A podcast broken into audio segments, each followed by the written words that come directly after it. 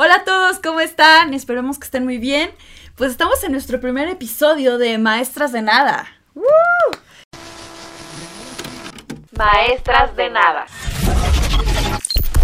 Bienvenidos a nuestro primer capítulo. Que el cual va a ser muy interesante. En unos momentos les vamos a platicar de qué es, pero yo creo que ya lo vieron por el título. Pero bueno, nos queremos presentar, eh, amiga. ¿Quién eres? bueno, yo soy Dan Casu, eh, pues soy una comunicóloga que va a hablar de todo un poco. ¿Y tú, amiga? Yo soy Ice, también soy comunicóloga que va a hablar de todo un poco y de nada a la vez. Por eso somos maestras de nada. y si queremos dejar eso muy en claro, que no somos expertas en absolutamente nada. Eh, venimos aquí a hablar de todo, pero en serio no sabemos si se van a llevar algún aprendizaje, quién sabe.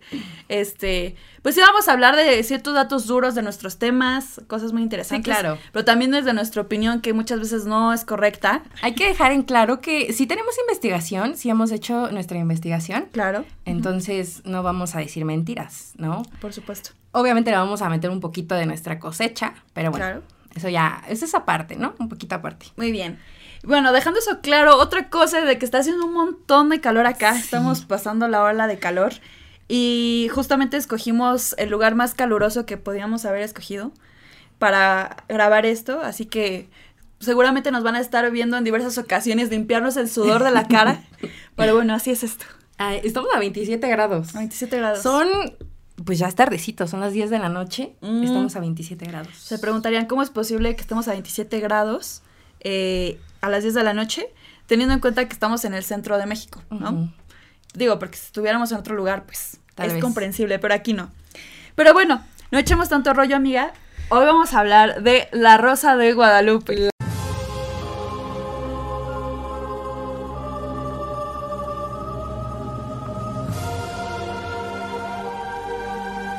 La Rosa de Guadalupe, que creo que es algo que todos tenemos bien presentes, ¿no? Sobre todo en México.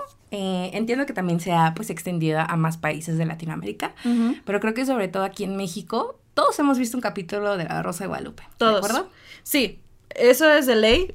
O, si no has visto un capítulo, al menos sabes qué es, ¿no? Yo creo que, ajá, sí, puede ser, es esas cosas que, aunque tú no investigues, sabes cosas en contra de tu voluntad de la Rosa de Guadalupe. Sí, es que es un programa que lleva ya muchos años eh, en emisión. Eh, un montón de temporadas. Pero bueno, para esto yo propongo que empecemos de una vez con el contexto. Les digamos a todos qué es la Rosa de Guadalupe. Les damos datos curiosos. Y todo esto para responder una pregunta. ¿Cuál es?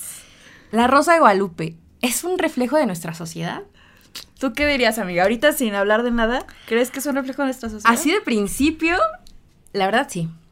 Sí, y tengo mis razones. Yo me voy a argumentar bien, no voy a hablar nada más por hablar.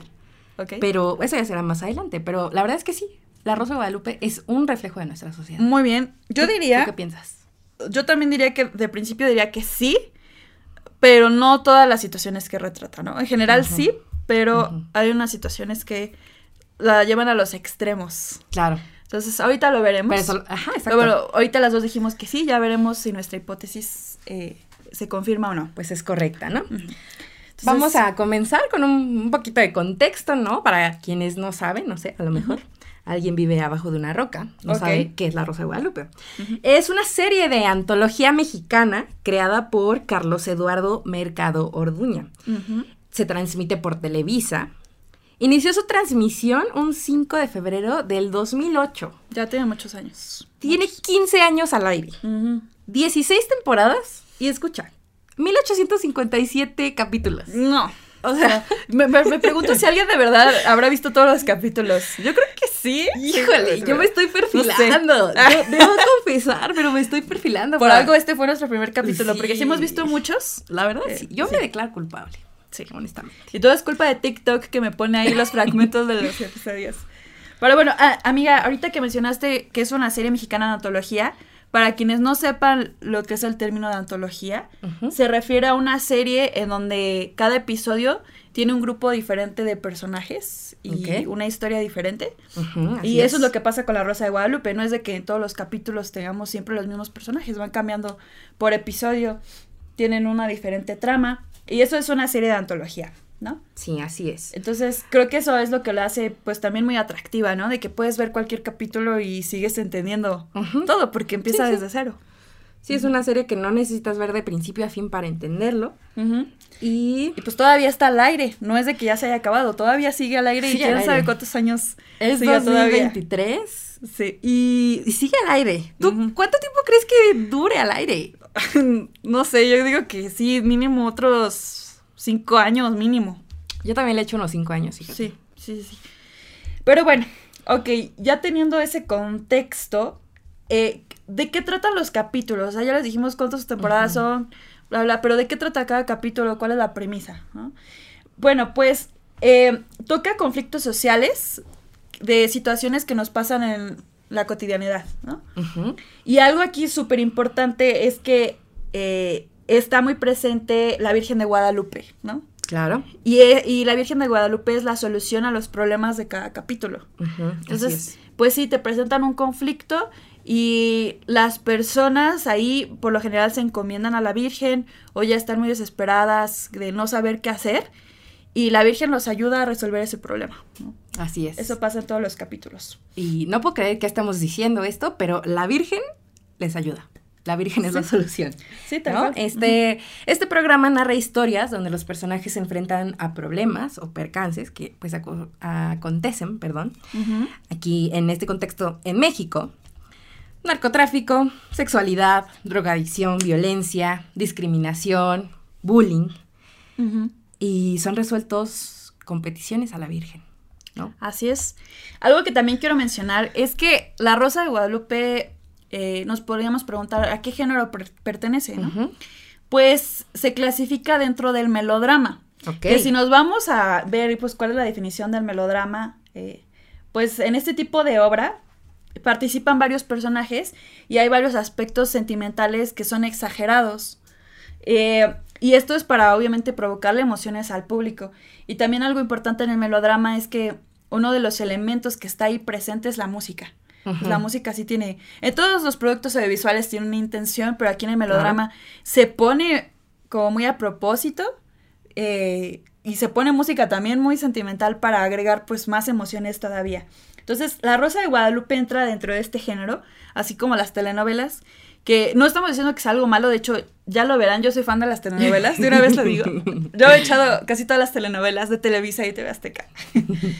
Eh, ajá, y también muchas películas podrían entrar en esta categoría, pero también eh, como que el término de melodrama ya se ha ido como...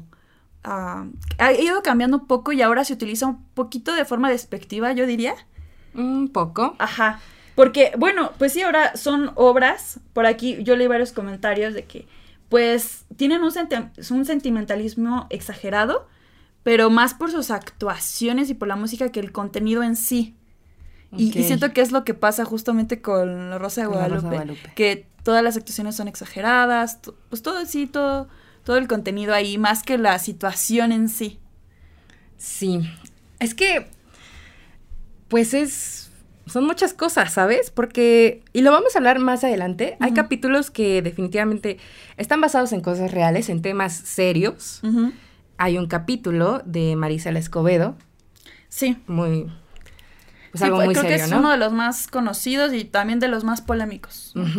También un capítulo muy polémico también fue aquel que se realizó sobre calcetitas rojas, este terrible caso en México. Horrible. Y Y de hecho ese, ese capítulo tuvo tanta polémica que lo tuvieron que sacar. sí, sí. O sea, de hecho, eh, no sé si conozcan a la activista Frida Guerrero. De hecho, Frida fue en una ocasión a nuestra facultad. No sé si tú tuviste la oportunidad de estar en Sí. esa plática. De hecho, fíjate que nos mandaron en una clase. Ajá, en una de nuestras clases nos mandaron a escuchar eh, esta plática de Frida y ella misma hizo comentarios acerca del capítulo. Y obviamente, pues comentarios negativos de cómo una situación tan delicada la manejan de una forma, ¿cómo te diré? Ridiculizada. Ujú. No sé cómo No explicarlo. es correcta, es, es que no es correcta, ¿sabes? Creo que definitivamente, bueno, siento, ¿no? Hay, pues hay cosas de las que no se debería hablar así, Claro. ¿sabes? Sí, Temas sí, sí. delicados, ¿no? Así es. Entonces, por ese lado, tenemos estos temas eh, bueno, más bien estas situaciones sacadas directamente de la realidad y otras cosas ya ridicula, ridiculizadas.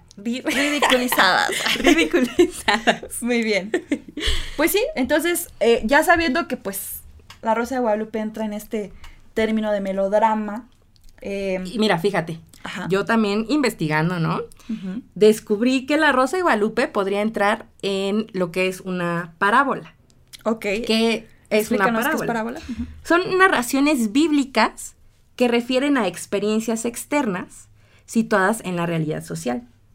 Como forma de comunicación, contienen una estructura sígnica y usos y funciones. En su estructura de la parábola se encuentran narraciones enmarcadas en un universo binario propio del origen religioso. Muy bien. Es decir, existe el bien y el mal. No hay más, ¿no? Uso del mal para explicar el bien. A fuerzas tiene que pasar algo malo para que expliquen el bien, ¿no? O sea, como que esto contrario. Una trama o intriga que le da sentido a la historia. Son historias mundanas que hablan de la vida ordinaria. El final es sorpresivo o paradójico. Tienen un desenlace interpretado por el narrador, es decir, una moraleja. Que en la Rosa de Guadalupe siempre hay moralejas muy malas, por cierto, pero sí hay moralejas. Y de hecho está como que súper claro, porque cuando termina cada capítulo te ponen al la persona en un cuadro, incluso con un fondo blanco, ¿no? Exacto. O sea, ni siquiera te dicen la siento que pues nos tratan un poco de tontos a los televidentes como lo suele hacer Televisa. Sí.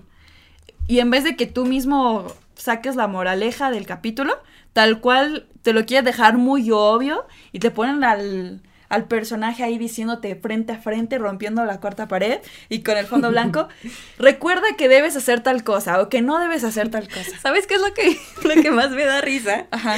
Que siempre tienen que terminar, o sea, la moraleja con el título del capítulo. Ah, sí. O sí, eso sí también. Es lo más forzado del mundo, pero siempre tiene que terminar con la frase.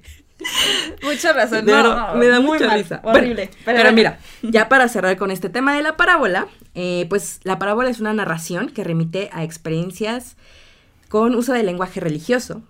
Y se incluye, este lenguaje religioso se incluye en la vida cotidiana. Ok. Entonces, desde el título, ¿no? O sea, La Rosa de Guadalupe, desde el título ya se está implicando la religión, ¿no? Claro. ¿Qué nos dice esto? O sea, ¿por qué tenemos productos en México productos religiosos que funcionan. Sí, y fíjate que eso se lo cuestionaron mucho al creador de la serie, que mencionamos que es Carlos Mercado. Le criticaron eso de por qué poner directamente como esta ideología religiosa en televisión. Y él dice, o sea, se intentó defender diciendo que él nunca en un episodio vas a ver que salga un cura, o sea, predicando un mensaje, o pues sí, un, una persona representando pues esta religión, nunca va a salir así como tal a decirte algo. O sea, él dice que más que verlo como la parte religiosa, es ver a las situaciones que le pasa a una persona y cómo ellos tienen fe en algo. Eso fue lo que él dijo para defenderse. Sí, y fíjate, un poquito, regresanos un poquito al contexto de la Rosa de Guadalupe, es cómo, cómo le surgió la idea, ¿no? Eso es Carlos Mercado. Él dice que estaba en la Basílica de Guadalupe ¿no? Y al ver la cantidad de gente reunida en la basílica, comenzó a imaginarse qué historias había detrás de ellos. De ahí le surgió la, pues, la idea. Y ahora, algo interesante. ¿De dónde surge la rosa blanca, no? Que creo que eso es algo también que... Es lo más famoso también de la rosa de Guadalupe. Es algo icónico. Y el vientito. y el viento. que no puede faltar. Mira, primero, la rosa blanca, ¿de dónde sale? Simboliza pureza, y fíjate, dato curioso, en cada capítulo se usan de cuatro a cinco rosas naturales para la grabación, ¿no? Muy bien.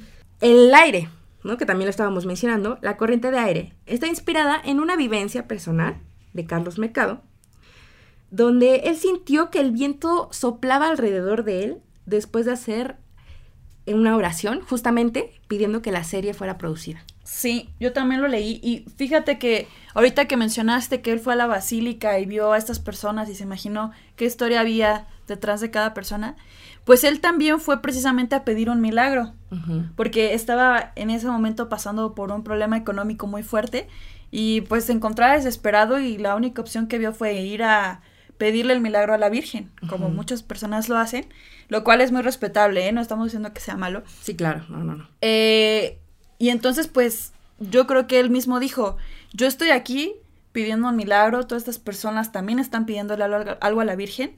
¿Cuántos millones de mexicanos no van a la basílica para eso? Tan solo lo vemos el 12 de diciembre. Sí, así que Son millones los que van a la basílica. Eh, ya sea pedirle algo a la Virgen o agradecerles porque ya les cumplió algo. ¿Tú has ido a la basílica? Eh, iba de chiquita, la verdad es que ya no he ido hace mucho tiempo.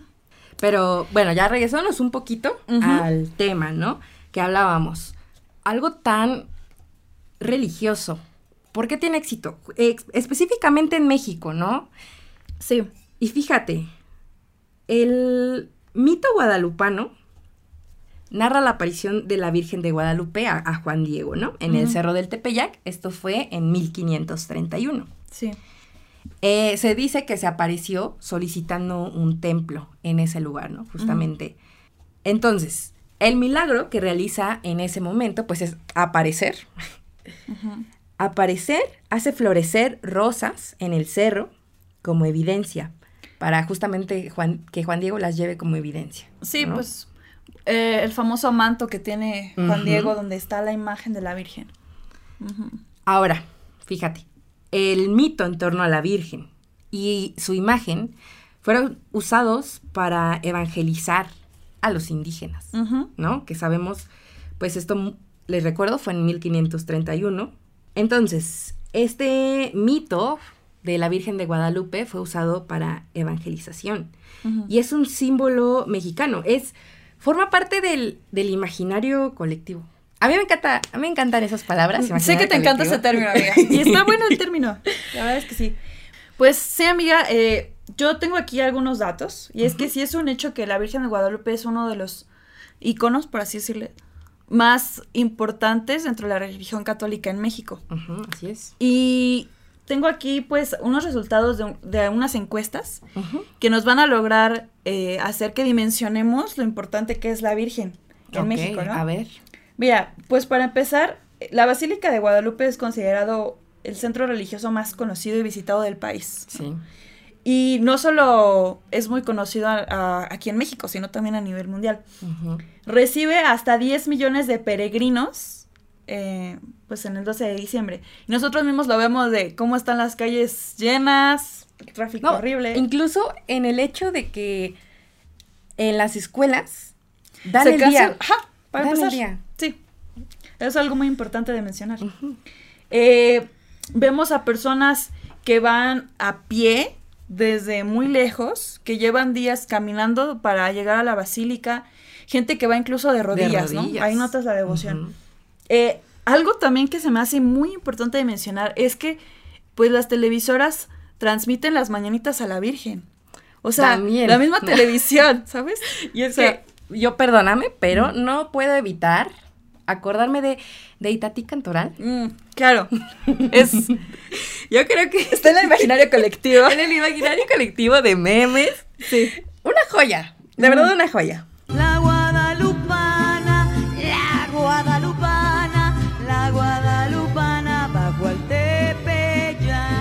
Bueno, regresando a los datos de la encuesta, es una encuesta de un sitio llamado Parametría. Ok. Eh, la encuesta obviamente se hizo aquí en México.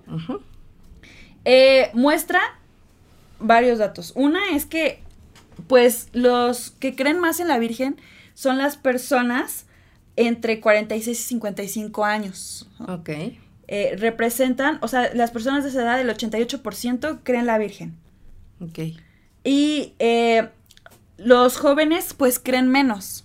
Y sí, sí me hace sentido, ¿eh? Sí, a mí también. Los jóvenes entre 18 y 25 años, el 77% dijo que sí cree, que sigue siendo un número alto, ¿eh? Sigue siendo un número alto. Me parece alto. Pero sí es 11% menos que los, adultos, ¿no? Y pues sí, este dato recuérdenlo porque siento que es algo muy importante cuando toquemos el cómo perciben este programa los adultos y cómo lo percibimos los jóvenes. Me voy a incluir dentro de los jóvenes porque tenemos 25 años. Claro.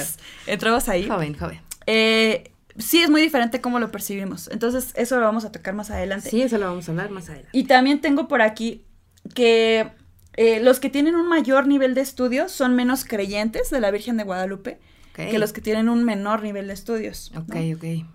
Y ahora, eh, lo que te decía sobre eh, saber cuántos mexicanos creen en la Virgen y si van a pedirle un favor, se les preguntó específicamente, ¿le has rezado algún día a la Virgen de Guadalupe para pedirle un favor? Y el 79% respondió que sí. 79%. 79%. De las 100 personas que encuestaron, tanto jóvenes como adultos. Sí, es un número alto. Es un número alto, la verdad. Entonces, creo que no está mala la premisa, de retratar a las personas pidiendo un milagro, dado que pues gran parte de la población lo ha hecho. Claro. E incluso si no le has pedido un milagro a la Rosa de Guadalupe, a lo mejor tú eres devoto de otro santo, ¿no? Pero te identificas con el hecho de recurrir a una figura, ¿no? Claro, claro. Eh, y pues sí, entonces esos son los datos que tengo. Ok, perfecto. Bueno, mira, ¿qué te parece ahora? Hablamos un poquito sobre la religión en la televisión, ¿no? Que creo que también es un, tema importante. La Rosa de Guadalupe es entendido, en cierta manera, como un programa de educación informal, ¿no? Justamente por esto, este tipo de temas que trata. En consecuencia, eso es un medio para dar a conocer información religiosa.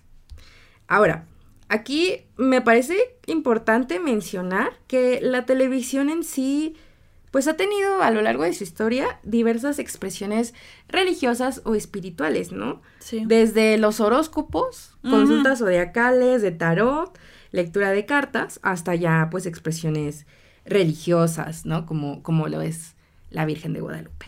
Que la televisión pues y en cualquier producto audiovisual, pues siempre está cargado de ideologías, ¿no? así es. Y muchas de esas ideologías, pues tienen que ver con lo religioso.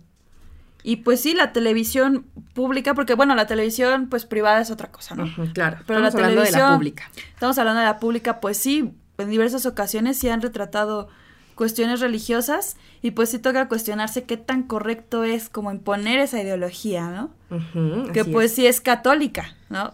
Y pues no todos en México practica la religión católica ni son creyentes.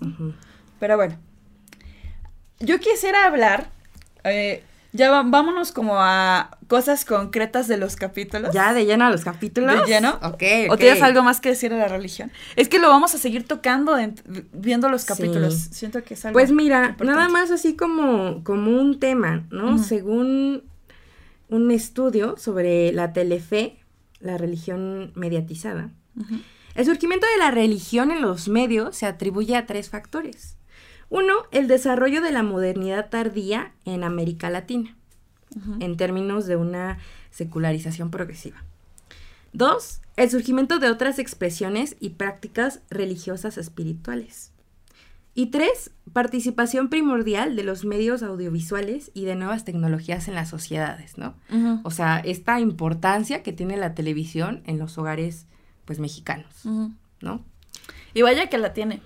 O sea, pudiéramos pensar que hoy en día la televisión no es importante, pero pensar eso es como estar muy sesgados y viendo nada más por nuestro lado.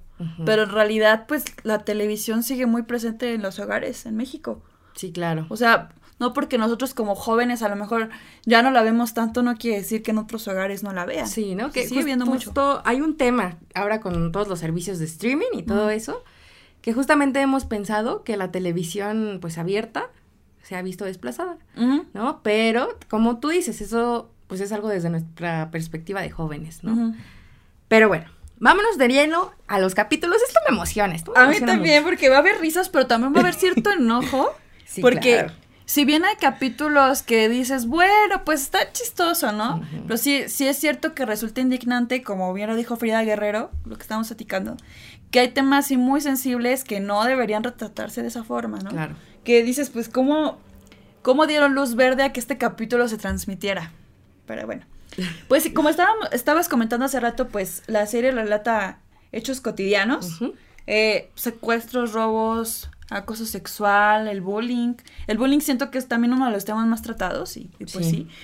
Eh, en esa parte es donde digo, ok, pues sí está reflejando algo que pasa en nuestra sociedad. Ujú. Ok, y justo aquí yo tengo una, una cita que me encontré, pues se me hizo interesante, ¿no?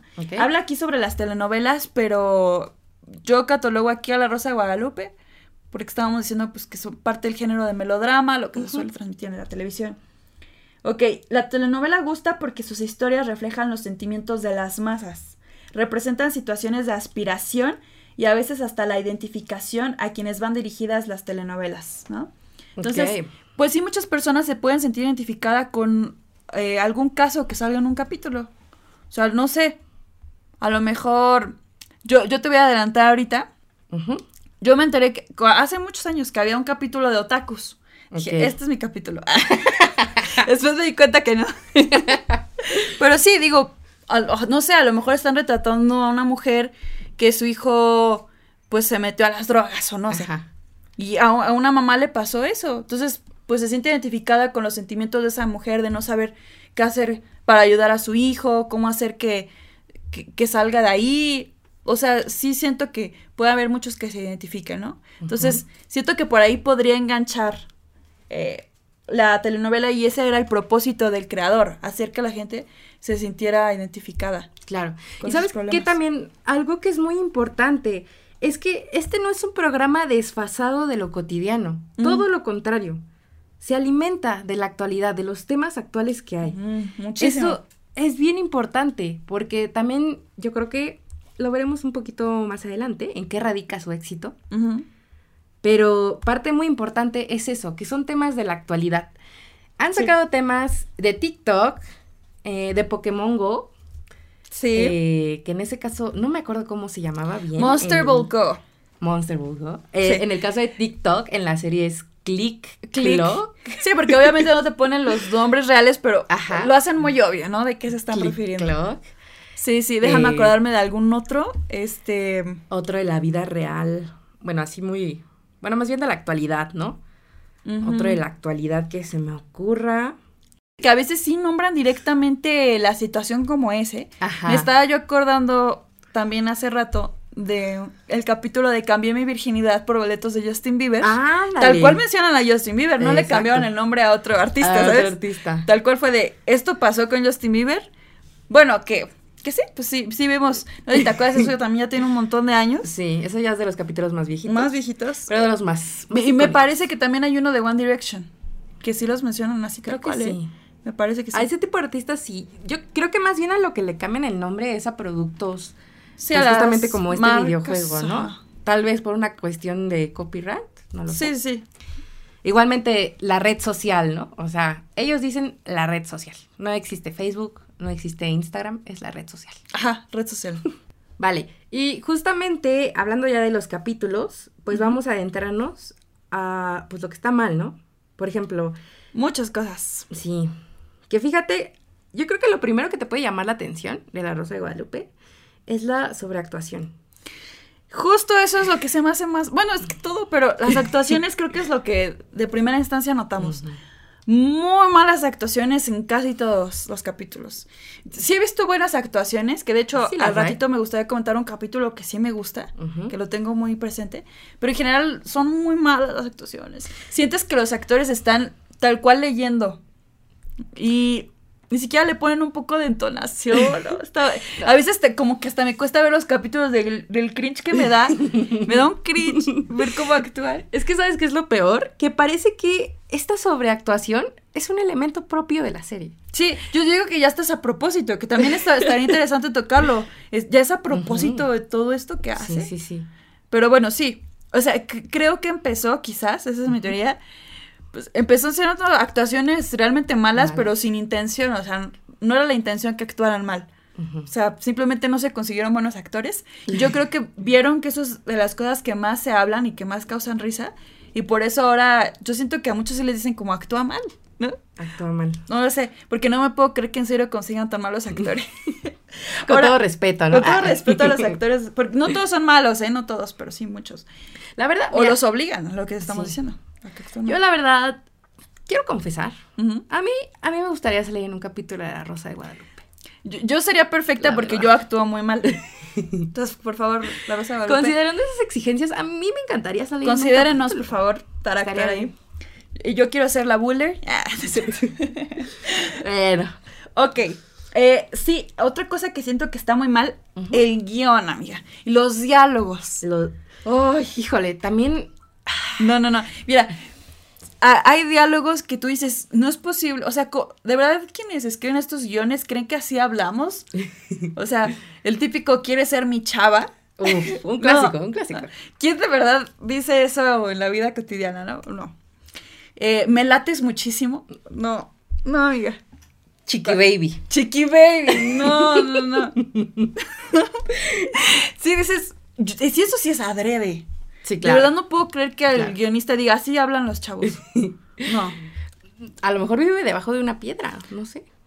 no sabemos, No sé. pero así no hablamos los chavos. Y fíjate, también aquí en esta cuestión del guion de los diálogos, me gustaría agregar, La Rosa de Guadalupe sufre de algo llamado revelar demasiada información, ¿sabes? Sí, o sea, los muchísimo. diálogos, de verdad, son tan... ¿Cómo decirlo? Pues es que no son naturales. No Para son nada. naturales, son forzados. Es como Sí. alguien explica algo, más bien le preguntan algo y explica hasta el mínimo detalle. Sí. Que uno como audiencia no necesita saber, tal vez ya quedó implícito eh, con acciones anteriores, pero sufre de este mal, de revelar demasiada información. Y es lo que estábamos comentando hace un rato, que pues a lo mejor piensan que los televidentes no somos lo suficientemente inteligentes para ir captando cosas. Pero sí, concuerdo en que te van explicando todo, todo, todo en los diálogos. O sea, casi, casi es como de, estoy tomando un vaso de agua, ¿eh? Noten, eh, ahora voy a cambiar de página del libro. O sea, te explican hasta lo que estamos ya viendo que están haciendo. Sí, Y todo esto a través de los diálogos, por eso también son muy malos. sí, claro, es como, ¿a qué universidad vas? Pues voy a la UNAM, la que está en CEU, y voy ahí porque ahí iba mi primo antes. Y yo me iba muy bien con mi primo, Ajá. ¿sabes? Sí, sí. Es como- Terrible, es muy malo. Muy malo. Entonces, sí, ya dijimos las malas actuaciones, los diálogos, sí. Bueno, y hablando también del guion, eh, pues yo quisiera hablar también de la desinformación. Hay mucha desinformación. Tengo este claro ejemplo que...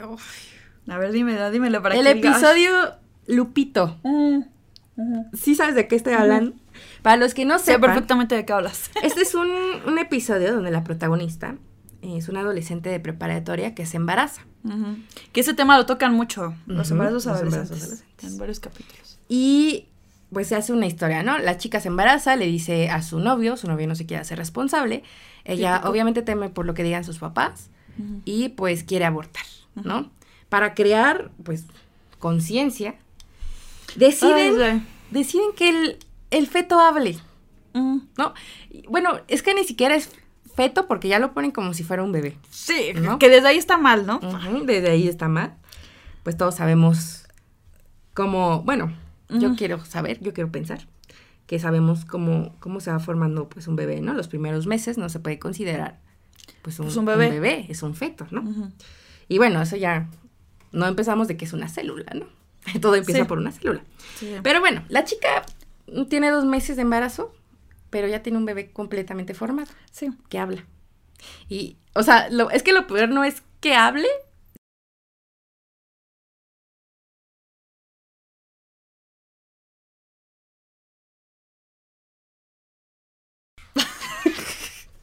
De hecho, o sea, si lo quería poner a hablar, póngale al menos algo creíble. Una voz de niño. Es que de Señor. verdad, es, es cuando te digo, ¿por qué le dan luz verde a esto? O sea, de- lo hacen a propósito. Esto sí es un. Justo este capítulo es un claro ejemplo de que es a propósito el poner estas situaciones así de ridículas. Sí. Y pues al final, la chica termina teniendo al bebé. Lupito ganó. Ujú. Es que, ay, de veras, hasta me da pena decirlo, Lupito. ¿Qué es eso? Pero Y bueno. pues vamos a lo mismo, ¿no? El. Si, no sé, si una joven eh, adolescente está embarazada y ve este capítulo y ella estaba decidiendo optar por el aborto, pues ¿qué va a pensar después de ver este capítulo, no? Claro. O sea, otra vez como en queriendo meterte estas ideas. Y es cuando nos referimos como estos temas tan sensibles no lo saben tratar como son. Sí, o sea, es una completa desinformación y una mirada muy conservadora. Que ya en estos tiempos, bueno, No. no nos vamos a meter en Al menos eso. nosotros no, no, no nos gusta pensar así. No nos vamos a meter en eso porque, ¿qué no, porque vamos a entrar en problemas. Pero, no. Sí. Ahora, algo, ah, algo que a mí me, ha- me hace mucho ruido de los capítulos que tengo más presentes de La Rosa de Guadalupe, tocan mucho esto de las tribus urbanas en muchos capítulos. Ya no sé si en los más recientes, pero me acuerdo que en los viejitos que yo veía de puberta, el capítulo de los emos, ¿no? Por ejemplo. Una joya. También hay de los ¿Y arquetos. sabes qué? Bueno, ya lo hablaremos más adelante, más adelante. Vamos, vamos por partes. Vamos por partes. Pero sí tocan mucho esto de las tribus urbanas. Y las ridiculizan mucho. Claro. Ahora, yo el, el que- el ejemplo que tengo más presente es el de los otakus que les comentaba hace rato. Y ahora que lo pienso, creo que no, no era yo otaku, porque tampoco veía tanto anime, pero sí de No puberta. te pues, quieras defender, amiga. Veía más animes que ahorita, ahorita ya No, casi no veo, que, pero de híjole. puberta sí veía más. ¿no? Híjole.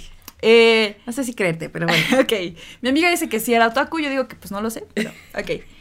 Pero sí me acuerdo que cuando salió este capítulo muchos estaban indignados.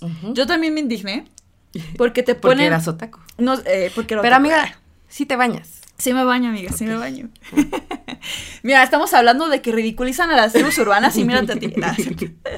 Ok, entonces, no sé si has visto este capítulo, amiga. ¿Has tenido Claro. oportunidad de hecho, lo vi recientemente ahora que estábamos haciendo la investigación del Muy podcast. bien. Sí, porque Lo tengo fresco. este capítulo es pues, uno de los más conocidos, siento yo. Y pues sí, te retratan a esta chica, olvidé su nombre real, pero ella le gusta que le digan Nami común, ¿no? Y va con cosplay a la escuela. Y sus compañeros le hacen bullying y le dicen que pues, ¿por qué se viste así? Y pues sí, la chica tiene toda la razón de pues nadie debería juzgarla, nadie debería faltarle el respeto, ni nada, nada justifica este el bullying. Y pues ella realmente repite varias veces dentro del capítulo, no le estoy haciendo mal a nadie, bla, bla, bla. Pero, ok, ¿cuál fue la- aquí la molestia? De que si a la chica la ponen en situaciones que ningún otaku hace. Recuerdo una escena en donde ella se levanta en la madrugada a hacer un ritual. Y a decir que es la diosa del mundo y que... Sí, o sea, que tiene una misión y la va a cumplir. Realmente, ¿qué otaku se levanta en la madrugada a hacer un ritual y decir que es el dios del mundo? No sé. ¿Alguien que nos escuche? A lo mejor ustedes sí, per- perdonen si se sintieron juzgados, si les quedó el saco. Pero en realidad, pues la mayoría no hacemos eso, ¿sabes? O sea, Sí, claro. y, y sí te la ponen en situaciones que dices, híjole, o sea, de que de verdad ponen a la chica como que sí se cree que es un personaje de anime. Sí. Y entonces la, ahí la indignación fue como de, están la Rosa de Guadalupe dando una mala imagen de las personas que les gusta el anime. O sea, está retratando como si todos fuéramos así de intensos, de que, no, mi nombre no es tal, mi nombre es Nami Común, ¿no? Sí, claro. Y de ir a fuerzas con cosplay a la escuela todos los días. Y, y pues eh, yo menciono este tema porque es el que tengo más presente, pero lo mismo con los emos, de que los ponen en situaciones que realmente nadie, ninguno de los emos hace o hacía. Entonces, esa, de ahí viene la molestia. Yo me acuerdo que sí me molesté cuando vi el capítulo. Algo que sí me gustó y que quiero resaltar es que mencionan varias veces a Candy Candy dentro del capítulo. Sí, Yo soy fan de Candy Candy. La mamá eh, menciona como tres veces que es fan de Candy es. Candy. Y yo así de, yo me identifico más con la mamá que con la hija. sí, sí, Sí, y justamente hablando de este capítulo, ¿no? Lo... El verdadero problema ahí no era que la chica fuera otaku y se quisiera expresar, ¿no? Porque obviamente todos tenemos el derecho de, de expresarnos Claro. como queramos.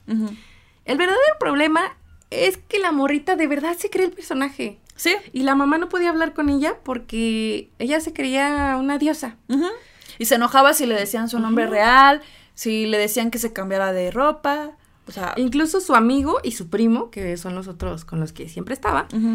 Se llegaron a hartar, ¿no? Le llegaron a decir, oye, Y le dijeron de manera respetuosa, oye, eh, ya como que no está tan padre, como que en serio creernos que sí vamos a salvar al mundo, ¿no? Sí, o sea, eso es lo, lo que está mal en el capítulo, pero nunca lo tocan, ¿sabes? O sea, todo se concentra en, pues, cómo la discriminan y nadie habla de que, pues, ella de verdad tenía un problema.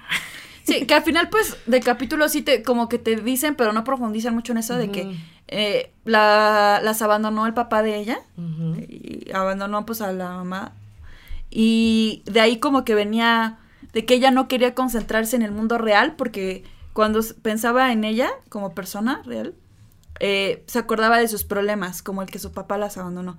Pero la verdad no hace mucho hincapié en eso sabes no profundizan en realmente de dónde venía eso y creo que sí si una persona ve el capítulo sí se podría llevar la impresión de que así son las personas que les gusta el anime. Los otakus. Y de ahí venía la, la molestia. Claro. Pero bueno, también algo, ay amiga, es que híjole, ahorita que me acordé de con cuál otro me he sentido identificada, justo que estábamos hablando de los boletos de Justin Bieber, dije, yo en eso me identifico porque yo también me frustraría si no consigo un boleto para mi artista favorito, acá Taylor Swift. Que hace poco nos pasó, casi ¿Nos nos, pasó? pasa. O sea, sí nos frustramos, pero sí conseguimos. Conseguimos boletos para The Eras Tour, tranquilos. Ay, Pero sí puedo ¿eh? entender, Humildemente. lo estamos presumiendo, pero sí puedo entender la frustración de no conseguir un boleto, ¿no? Claro. Pero de nuevo, llevar la situación al extremo, o sea, en vez de que te pongan una- a una chica normal, pues sí triste porque no consiguió, pues te ponen una chica desesperada y que doy mi virginidad y que, o sea, todas las situaciones sí son un reflejo cotidiano, pero sí en serio todo lo llevan al extremo. Es llevado al extremo. Sí, justamente, ¿no? Ahora, Y- otra cosa, ¿por qué entonces vemos la Rosa de Guadalupe si es tan mala? Híjole. ¿Por qué la vemos?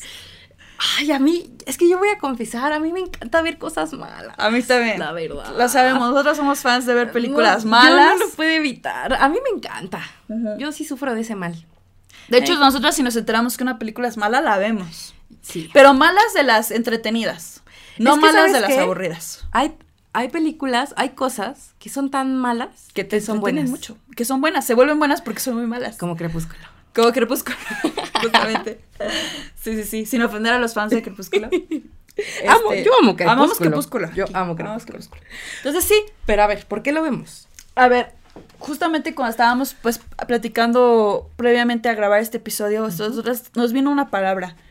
Morbo. Morbo. Esa fue la pr- primera palabra que pensamos. ¿Por qué vemos la Rosa de Guadalupe? Por morbo. Por morbo. Ahora, ¿qué es el morbo? Pues voy a decir la clásica definición de la RAE, porque todo el mundo empieza diciendo la definición de la RAE y luego ya profundizamos. Según la RAE, el morbo es, atrac- es atractivo propio de lo turbio, prohibido o escabroso. Ok.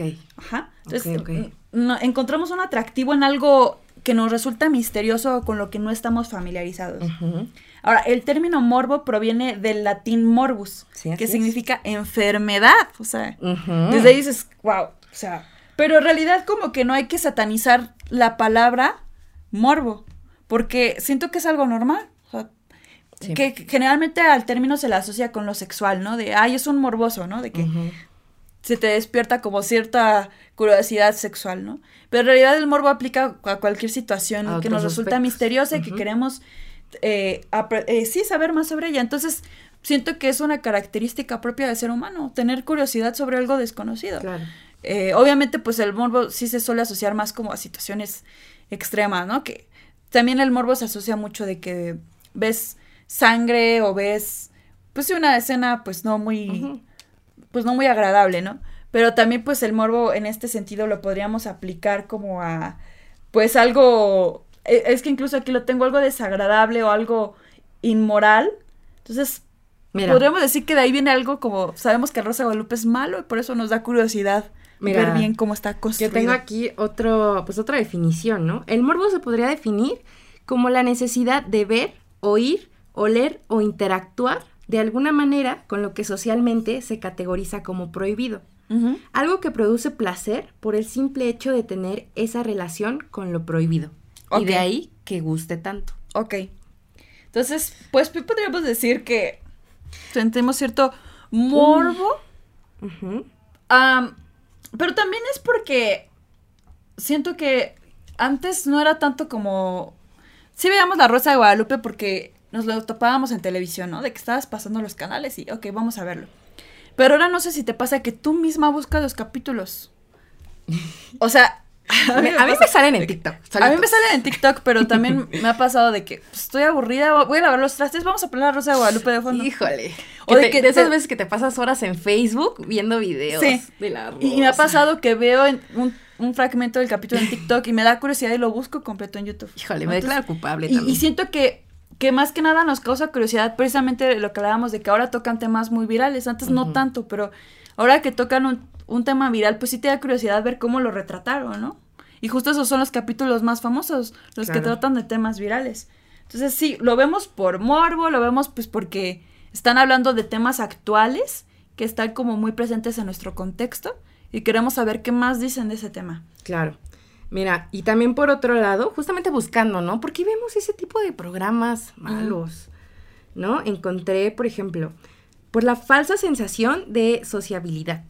Esto quiere decir que los programas, pues, como este estilo, te, te, dan esa sensación de que te estás comportando como en si estuvieras en un contexto social verdadero, ¿no? O sea, tú estás desde tu casa solito viendo la tele o en el celular, en la computadora, pero en cierta medida llega a saciar la necesidad de relacionarte con personas reales, ¿sabes? Y otra, la mejora de autoestima. Fíjate. Ok, eso nos, interesante. Nos hace creer que nuestras imperfecciones son algo muy normal y que la mayoría de las personas tiene más cosas que esconder. ¿no? esta, esta idea es parte de la teoría de cultivo, la cual dice que creamos la realidad que se parece a lo que puede verse en esos canales, ¿no? Es decir, en, estos, en este tipo de programas, pues se normalizan ridículos, la gente haciendo ridículo. Así es. Que se comparen con otras personas y que estén en una situación trágica, ¿no? Esas situaciones pues nos hacen sentir cómodos.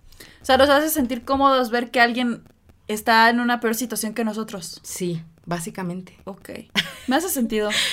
Un poquito, ¿no? Creo que sí. Sí, ha o sea, ver que alguien se está ridiculizando y tú no. exactamente. Ok, sí, sí, sí me hace sentido. Pues está muy interesante esa información. Creo que sí se podría decir que por todas estas razones es que vemos estos capítulos. Claro. Ahora, yo te quiero preguntar, ¿por qué La Rosa de Guadalupe es tan famosa y lo vemos mucho? Y otros programas de estilo similar no son tan famosos como Mujer Casos de la Vida Real, Lo que callamos las mujeres. Eh, yo me acuerdo, creo que ya no se emite, pero me acuerdo de A cada quien, su, santo, que también ahí toca temas religiosos. Sí. Pero ¿por qué esos no y acá sí? Ajá, porque La Rosa de Guadalupe sigue emitiéndose Lo que callamos las mujeres, la verdad desconozco si se sigue emitiendo. Fíjate que sí, yo la otra vez prendí la televisión en domingo como a las 7 y Todavía la pasan. Digamos que es como la, la contraparte en TV Azteca, ¿no? Es como lo que podría asemejarse al programa de La Rosa de Guadalupe y que les podría llevar un poco de competencia, pero en realidad no tanto, ¿no? Porque La Rosa de Guadalupe pues es mucho más famoso. Ahora, ¿por qué? Ah, mi teoría de por qué no vemos esos programas y por qué La Rosa de Guadalupe sí, es que al menos en Mujer Casos de la Vida Real, yo me acuerdo que todos los finales eran muy crudos. Sí. Y casi todos acababan mal. Y eso es algo pues muy realista, ¿sabes? No siempre nos hace el milagro la Virgen, que pues no estoy diciendo que nunca, o sea, puede que sí, pero pues en muchas situaciones pues no todo acaba bien, ¿no? Lamentablemente. Y en, la, en Mujer Casos de la Vida Real pues sí te ponían tal cual la escena, ¿no? De que secuestraron a alguien, ya no regresa a su casa. Eran temas muy, muy feos. De hecho, a mí me... Yo no sé por qué los veía a la hora de la comida. Terminaba yo ya sin ganas de comer. Hay varios icebergs de Mujer Casos de la Vida Sí, yo también los he visto, están muy interesantes. Y pues eh, siento que pues a la mayoría nos gusta ver los finales felices. Que ojo, entonces, ¿por qué no vemos tanto eh, la cada quien su santo? ¿O por qué no vemos tanto lo que caemos las mujeres? Si ahí también suelen tener finales felices, ¿no? Porque, pues sí, ahí, pues yo digo que ahí la cosa es que tenían más lógica los finales. Al menos de lo que yo recuerdo de, los, de esos programas. Ok. No era como tal de que te hacían un milagro, sí era de que los personajes reflexionaban bien. Tampoco digo que es la gran obra de arte, pero sí se notaba como un poquito de manera paulatina cómo iban pensando los personajes de manera distinta, encontrando ciertas soluciones. Entonces, pues siento que tenemos cierto gusto por de que pasa algo de manera milagrosa y por el mismo hecho de que todo lo llevan a situaciones extremas y nos causa risa y las otras cosas realistas no nos dan risa, por eso no vemos tanto lo otro. Preferimos ver cosas que nos dan risa, aunque no sean realistas. Sí. Y cosas que no sean tan crudas, cosas, cosas que te hagan reír, que te hagan pasar un buen rato. Fíjate que también es lo que yo tengo. Ajá, muy bien. que dice que la Rosa de Guadalupe nos brinda esperanza. Es lo que hace, te brinda esperanza de que a algo divino, y, es que eso es algo bien importante, ¿sabes? Porque, o sea, los problemas en la Rosa de Guadalupe no se solucionan porque la gente cambie, porque la gente sea más inteligente, se solucionan por un milagro. Sí. Entonces, eso es sencillo, ¿no? Cualquiera de nosotros querría que si tenemos un problema, nos lo solucionen con un milagro. Sí, y es que tal cual te lo ponen de que te da el vientito de la rosa y mágicamente todo tu pensamiento cambia, ya tienes la solución. Sí, así Y es. pues no, la vida no es así, ¿verdad? Ahora, este, me gustaría hablar sobre qué capítulos recuerdas muy virales. Ándale. A ver, ¿empiezo yo? Empieza tú. Voy a empezar con un clásico, nomofobia. Adicción Nomofobia. al celular. Ush, Híjole. muy bueno. Bueno, tenemos a esta chica que se avienta de Ah, la sí. ventana porque su mamá le arroja el celular. Y, y, o sea, fíjate que a mí lo que más me da risa de esa escena no es tanto que la, la niña se aviente, la actuación de la abuelita. De la abuela, No, ya no. sí, güey. Dice, no me acuerdo exactamente su, su diálogo, pero es como de, no, mi nieta. No, pero, mi nieta. pero ni siquiera Ay, un Dios. gramo de preocupación, se nota tan leído. ¡Vamos a acabar con esto de una buena vez!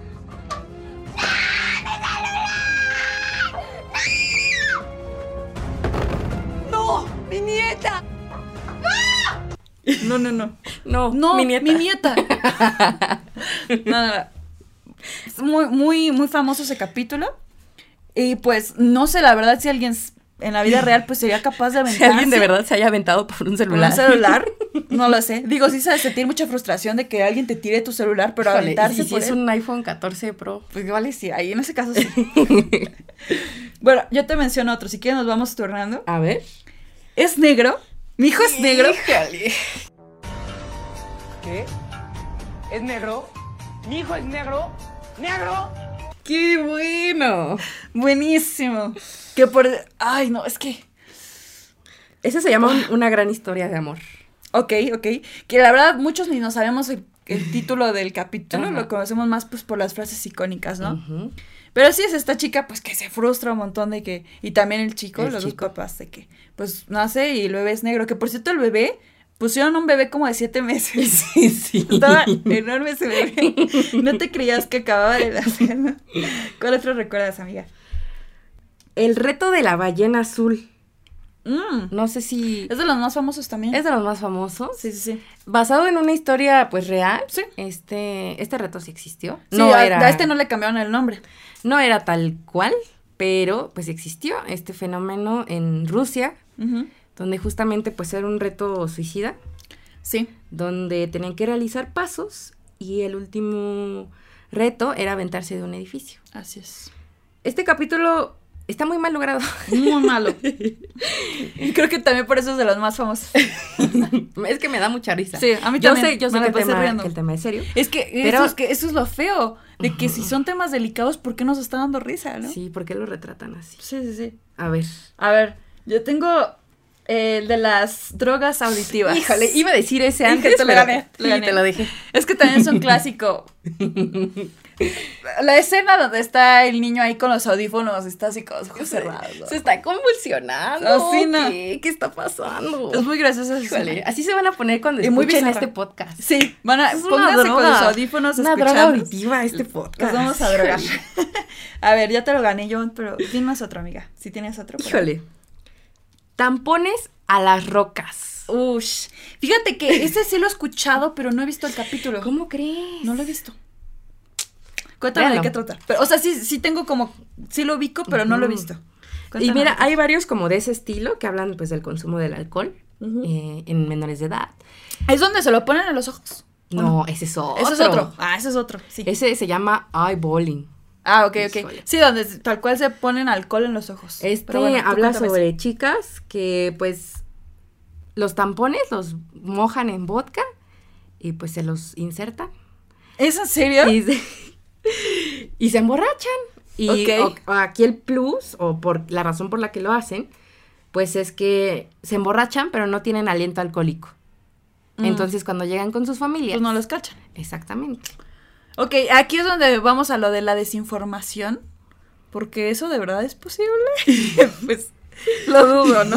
No sé. Yo digo, nunca lo he hecho. Habría que intentarlo. Habría que intentarlo y se los decimos.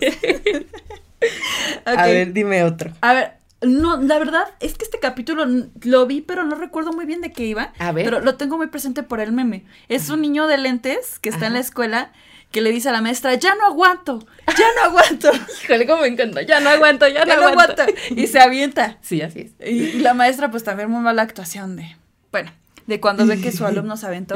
Y, y yo tengo ese sticker. Y lo, me gusta mucho sticker, el sticker del niño, ya no aguanto, ya no aguanto.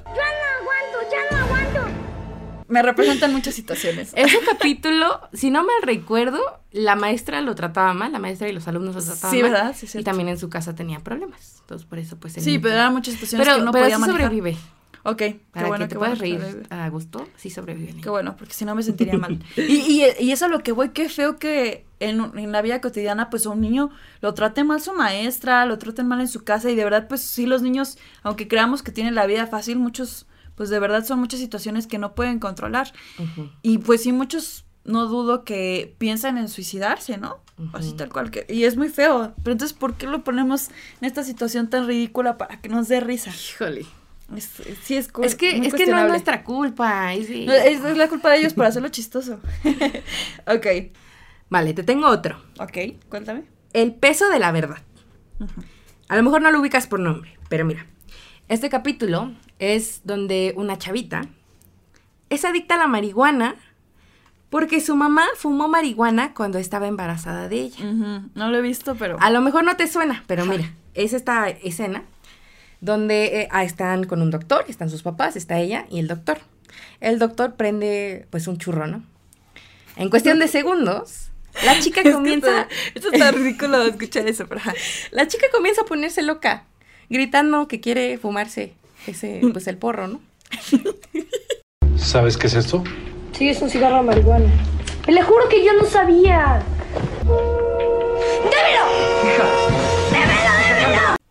Empieza a patalear y resulta que es adicta, solo porque su mamá se echó pues una fumada cuando estaba embarazada de ella. Y o es que, sea, o sea, ni siquiera este capítulo digo. ¿Qué es eso? es que no tiene sentido, o sea, literal. No, es que no. Y esa escena sí la ubico. Justo esta que me estás platicando. Entonces, eh, y es que fíjense que también en YouTube hay muchas recopilaciones eh, de los capítulos más, Más virales. más virales o que más dan risa. Les recomiendo que vean esos videos. Vi- yo vi unos De ahí videos. ubico muchos, muchos fragmentos, aunque no he visto todos los capítulos, pues ubico pues, varios fragmentos. Pero bueno, amiga, ¿tienes algún otro? Porque me gustaría hablar de uno que no se me hace tan malo, porque quiero decir que no todos los capítulos de La Rosa de Guadalupe son tan malos. A ver. Mira, yo tengo uno muy presente, ahorita les voy a decir el nombre tal cual. Se titula El rostro del enemigo. Ok. Este capítulo se me hace que sí tocó con seriedad un tema fuerte.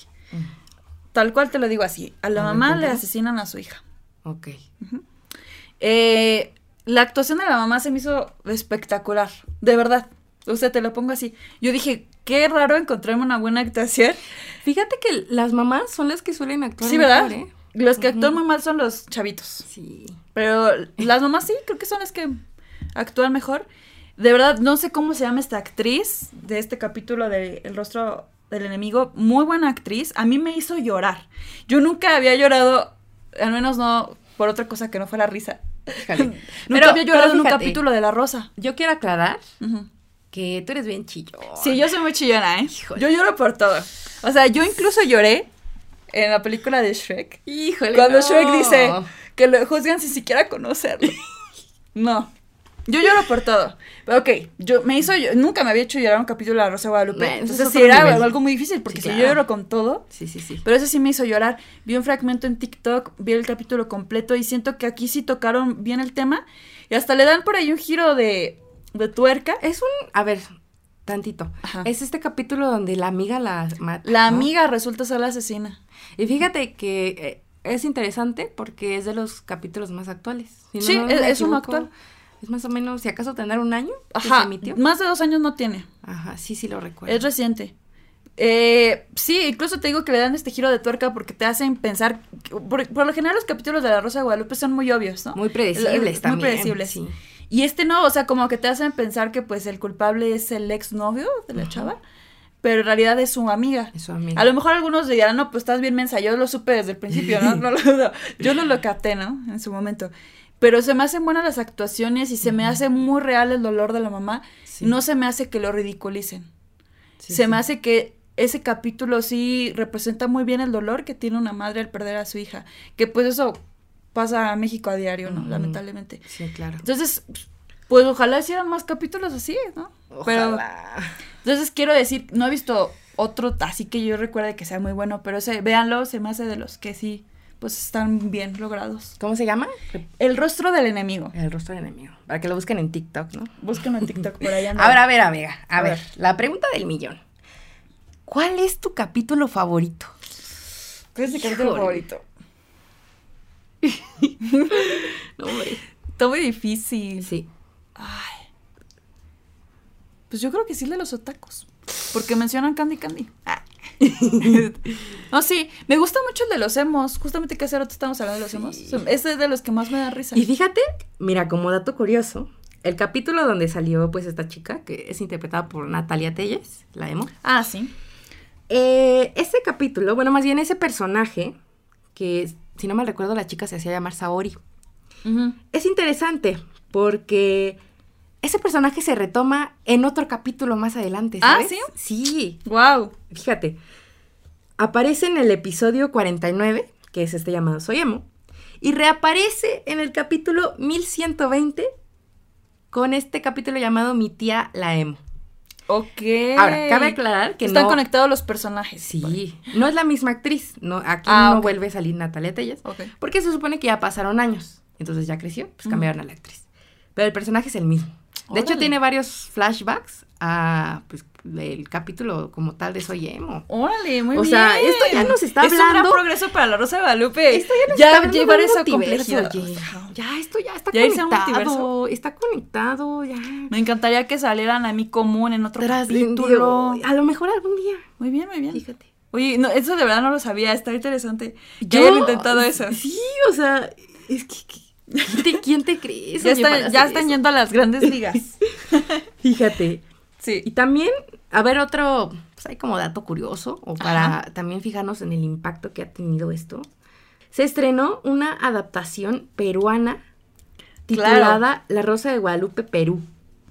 Sí, yo también estaba viendo ese dato. Imagínate, pues ya Se estrenó en marzo del 2020. muy recientemente. Bueno, ya ni tanto, hace tres añitos. tres años. Pero sí, o sea, el éxito de la Rosa de Guadalupe ha escalado a nivel internacional. Y Ya nos conocen los- a los mexicanos por eso. Sí, de hecho, hablando de eso, yo me he topado en YouTube muchos videos de extranjeros Ajá. reaccionando a capítulos de La Rosa de Guadalupe. De que saben que a, la- a los mexicanos nos da risa y ellos mismos se graban reaccionando a los capítulos. Sí. Entonces, imagínate a qué nivel hemos llegado. Bueno, pero a ver. Yo, A ver. yo. Ajá. Pregúntame, ¿cuál es mi Yo te iba, justo iba a decir eso. Yo te iba a decir, a ver, amiga, ahora me va a mí. Amiga, ¿cuál es tu capítulo favorito? de La Ay, es que sí está difícil. Está difícil. ¿Sabes cuál me encanta también? El de las aguas locas. Ay, buenísimo. Híjole. Está muy bueno ese. Lo hubiéramos mencionado también el de los más icónicos, porque sí, es muy icónico ese. Está muy bueno. Pues sí, creo que también el de Soy Emo. Lo disfruto. Está muy bueno, está muy bueno. Cuando la mamá le compra los tenis. No, No hay duda. No. Eres Emo. no hay duda, eres emo, justamente. Sí, Híjole, sí, sí. Qué icónico. Entonces, sí hay, lo disfrutamos mucho, pero bueno, vamos a nuestra conclusión, ¿no? a ver. Ya para ir cerrando todo esto. Claro. A ver, la Rosa de Guadalupe sí se reflejó en nuestra sociedad. ¿Y qué otros comentarios tienes al respecto de este programa? Como bien dije al principio, y lo sostengo. Sí, sí lo dije.